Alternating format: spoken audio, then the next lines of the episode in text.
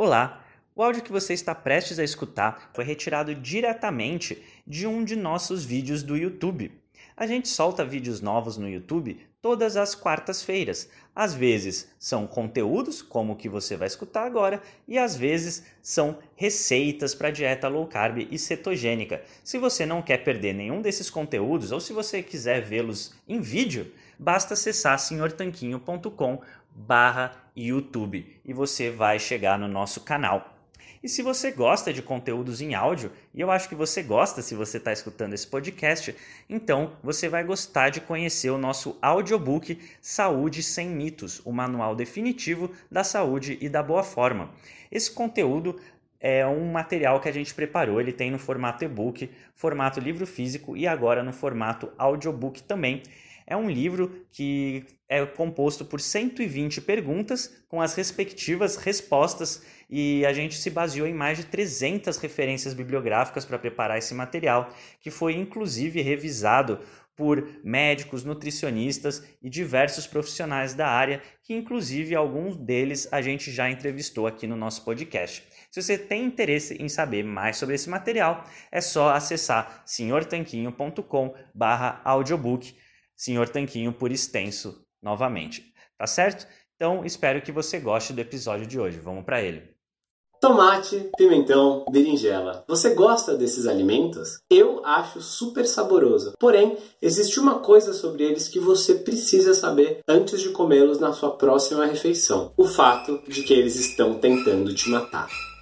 Pode parecer estranho falar isso, eu sei, mas nesse vídeo aqui eu vou te mostrar exatamente por que, que os vegetais de uma certa família estão tentando, consciente ou inconscientemente, matar você e o que, que você pode fazer para impedir isso. Na verdade, como é que você pode ser saudável mesmo comendo ou deixando de comer esses vegetais. Eu sei que esse assunto é meio estranho, não é muito falado por aí, mas é justamente por isso que a gente criou o canal Senhor Tanquinho aqui, para ir muito além dessa nutrição arroz com feijão que fala coisas como ah, evite a gordura, evite o açúcar, coma folhas e por aí vai. A gente vai muito além disso aqui. A gente fala de low carb, cetogênica, comida de verdade pouco processada, jejum intermitente e muito mais. E tudo isso com receitinhas gostosas também. Então, se inscreve aqui no canal para você ser avisado dos próximos vídeos, ativa o sininho também e muito prazer se é sua primeira vez aqui. Eu sou o Guilherme e hoje a gente vai falar justamente sobre uma família de vegetais chamadas de solanáceas e por que, que elas estão tentando acabar com você. Eu acho que mais ou menos todo mundo tem a noção de que vegetais são alimentos saudáveis, né? E realmente são mesmo, e podem mesmo ser consumidos numa dieta low carb ou cetogênica.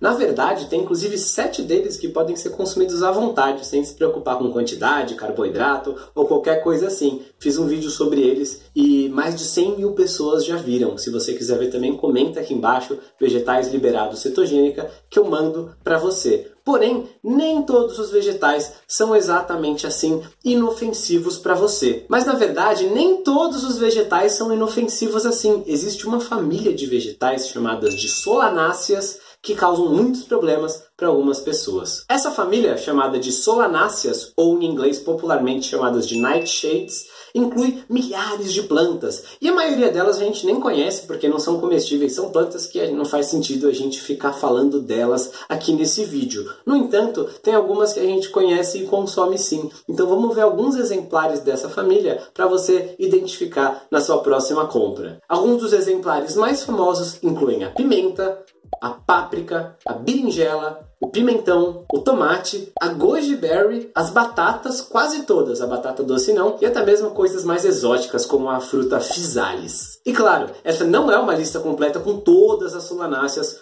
comestíveis. Já já vou te ensinar como que você faz para saber se determinado alimento é uma solanácea ou não. Mas primeiro vamos entender por que, que elas podem fazer mal para algumas pessoas. Então vamos deixar claro que não fazem mal para todo mundo, tá? Mas cada vez mais pessoas vão descobrindo que elas têm algum tipo de intolerância com as solanáceas. E por que, que as solanáceas fazem mal para essas pessoas? As solanáceas são ricas em substâncias chamadas de alcaloides, que interagem com o nosso corpo e podem causar alguns efeitos adversos nessas pessoas. Mas, senhor Tanquinho, por que, que essas pessoas não lidam bem com as solanáceas? Então, essa é uma área mais ou menos nova, mas parece que essas pessoas não têm as enzimas necessárias para digerir bem 100% os alcaloides das solanáceas. E não é que essas pessoas são deficientes nem nada assim, é só uma questão de adaptação enzimática, né? Então, um exemplo análogo para você entender melhor é a questão da lactose. Grande parte dos adultos hoje em dia não tem uma enzima chamada lactase que permite digerir a lactose. E aí eles têm justamente a intolerância à lactose. Eu falei sobre isso num outro vídeo só sobre a lactose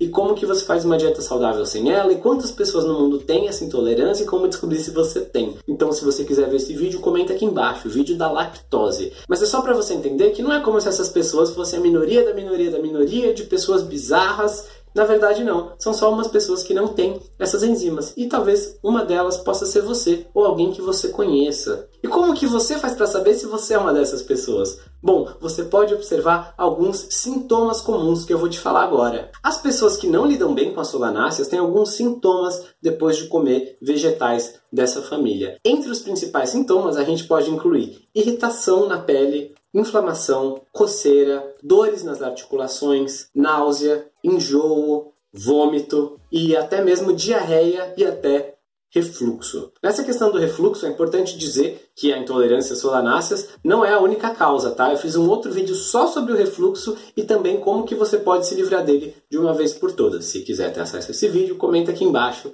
vídeo do refluxo que eu mando para você. Mas então quer dizer que você nunca mais pode comer molho de tomate antipasto de berinjela? Calma. Primeiro que a maioria das pessoas parece lidar bem com alguma quantidade das solanáceas. E segundo, que você pode ver se você comendo um desses alimentos, você se sente mal, e investigar se você talvez tenha esses sintomas com outros alimentos. Por exemplo, você comeu bastante batata ontem e aí você percebeu que não lidou tão bem com ela. Então, você pode ver se você tem intolerância a outros alimentos dessa família. E para saber quais são os alimentos dessa família, ou se algum alimento que você comeu e não te fez bem é uma solanácea ou não, tem um método muito simples. Eu vou te mostrar agora aqui no meu computador.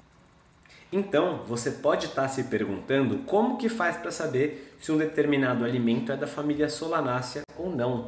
Então a gente vai abrir aqui o navegador de internet, no caso o meu abre aqui no Senhor Tanquinho, um site incrível, recomendo que você acesse, mas não é aqui que você vai olhar. Você vai digitar o nome do alimento no Google e olhar na Wikipédia a família da planta. Então vamos lá, batata, Wikipédia. Aí você encontra aqui na Wikipedia, Wikipédia, onde for, e você vai ver aqui essa barrinha, ó. Reino, subreino, blá blá blá, e vai aqui na família. Aí tudo que estiver dizendo aqui Solanácea é solanácea, entendeu? Então vamos testar com outros alimentos aqui. Goji berry, Wikipedia. Aí você vai encontrar aqui essa espécie aqui de goji berry. Por exemplo, aqui tem duas espécies de goji berry, ó. Uma é essa daqui e a outra é essa daqui. Vamos ver se as duas são. Aí você encontra aqui Solanácea. Então essa aqui é, goji, é Solanácea e essa outra espécie também usada na goji berry também é Solanácea. Vamos ver o caso da batata doce. Batata doce, Wikipédia. E o que eu estou dizendo aqui não é que você deve confiar em tudo que tem na Wikipédia, não, tá? Mas é que esse tipo de coisa, a classificação das plantas, isso está muito bem estabelecido e você pode confiar. É uma enciclopédia como outra qualquer. Aí na batata doce você vê aqui na família é outra, então você percebe que a batata doce realmente não é da família Solanácea. Mas o mais importante não é você saber a família e a classificação de todos os alimentos, né? E sim ver o efeito que cada um deles tem no seu corpo, como que eles fazem você se sentir. Tá certo, então até agora você já descobriu o que são as solanáceas, alguns alimentos comuns, alguns sintomas que podem rolar se você comer solanáceas e até como descobrir se qualquer alimento é uma solanácea ou não. Então e agora, o que, que você faz? Bom, primeiro, se você não tem problemas, ótimo, pode continuar comendo as solanáceas. Mas mesmo se você tem, as dicas que eu vou te dar agora são muito úteis, porque são dicas de como desativar um pouco dos alcaloides que estão presentes nas solanáceas. E a gente tem três estratégias principais. A primeira é cozinhar os alimentos. Quando a gente cozinha os alimentos, a gente tende a destruir alguns compostos, inclusive alguns antinutrientes, inclusive os alcaloides.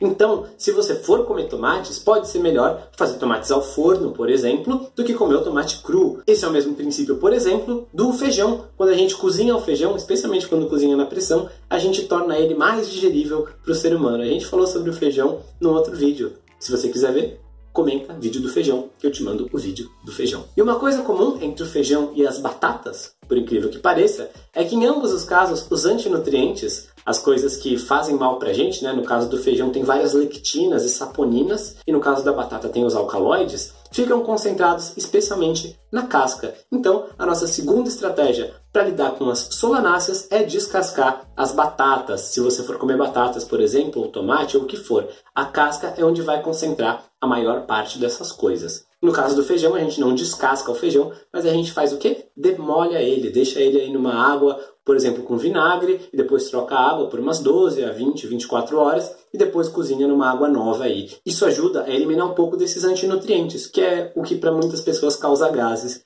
depois de comer o feijão. E a terceira estratégia para lidar melhor com as solanáceas é comer os alimentos no ponto certo. O que isso quer dizer? O tomate, por exemplo, você evitar aquele tomate muito verde, ou a batata que já passou do ponto, está até brotando. Quando eles estão no ponto certo para o consumo, né, nem muito antes, nem muito depois, eles têm uma menor quantidade de alcaloides. A gente poderia dizer que uma outra estratégia seria comer menos desses alimentos, né, comer menor quantidade, mas não precisa deixar de comer, mas eu não acho que isso conta como estratégia. Dei essas três para desativar os alimentos que você talvez já comeria. E agora talvez você esteja com a suspeita se você tem essa intolerância às solanáceas, aos alcaloides, enfim, ou se você não tem. E como é que você faz para descobrir? Se você tá com essa suspeita, talvez seja prudente ficar umas 3, 4 semanas sem consumir os alimentos dessa família e depois reintroduzir aos poucos, ver se você nota algum sintoma. Na verdade, pessoas com doenças autoimunes ou com refluxo talvez se beneficiem desse experimento também. Vai ser bastante útil para essas pessoas. E o que, que, eu estou falando dessa dieta de ficar 3, 4 semanas sem essas coisas? Justamente para você descobrir talvez uma coisa que não é muito falada por aí. É o mesmo caso de um grupo de alimentos chamados de FODMAPs. Não sei se você conhece ou não, mas são alimentos que muitas pessoas lidam bem, enquanto um grupo de pessoas com doenças intestinais, por exemplo, síndrome do intestino irritável, supercrescimento bacteriano no intestino delgado e outras condições, se beneficiam muito de excluir. E é isso que é importante, a gente conhecer essas condições para poder ajustar a dieta que funciona melhor para você, que deixa você no controle do seu corpo. E são temas que não são muito falados por aí. Mas tudo bem, é por isso que a gente criou aqui o Senhor Tanquinho para ajudar você nessa jornada. Se você gosta desse tipo de conteúdo, se inscreve no nosso canal. A gente tem vídeo novo todas as semanas. Também, se você quer apoiar o nosso trabalho que a gente faz aqui e disponibiliza esse conteúdo gratuito já há mais de 5 anos, então, clica no botão de Join ou tornar-se membro para dar uma pequeniníssima contribuição mensal, mas que se mais pessoas forem fazendo isso, pode ajudar a suportar o nosso trabalho e continuar trazendo esse conteúdo gratuito para você. Vai ser um prazer falar com você na semana que vem, então se inscreve. E claro, se quiser, deixa um comentário aqui contando sobre a solanácea, se você tem experiência com elas ou não, tá bom? A gente vai se falando. Um forte abraço do Sr. Tanquinho. Bom, espero que você tenha gostado desse áudio que você acabou de ouvir. A gente preparou com muito carinho para você aqui no nosso podcast, então não deixe de se inscrever lá, senhortanquinho.com/telegram. E vamos aproveitar para deixar aqui o nosso agradecimento a nossos patrocinadores, a loja online tudo Low Carb, onde você encontra os melhores ingredientes com os melhores preços para sua dieta low carb ou cetogênica. É só acessar www.tudolowcarb.com.br e também para o nosso outro patrocinador, o yketo.com.br. Ele é um medidor de corpos cetônicos a partir do hálito. Se você tem interesse em saber como está sua cetose, então esse aparelhinho revolucionário é para você, o yketo.com.br. A gente se fala no próximo episódio. Um forte abraço!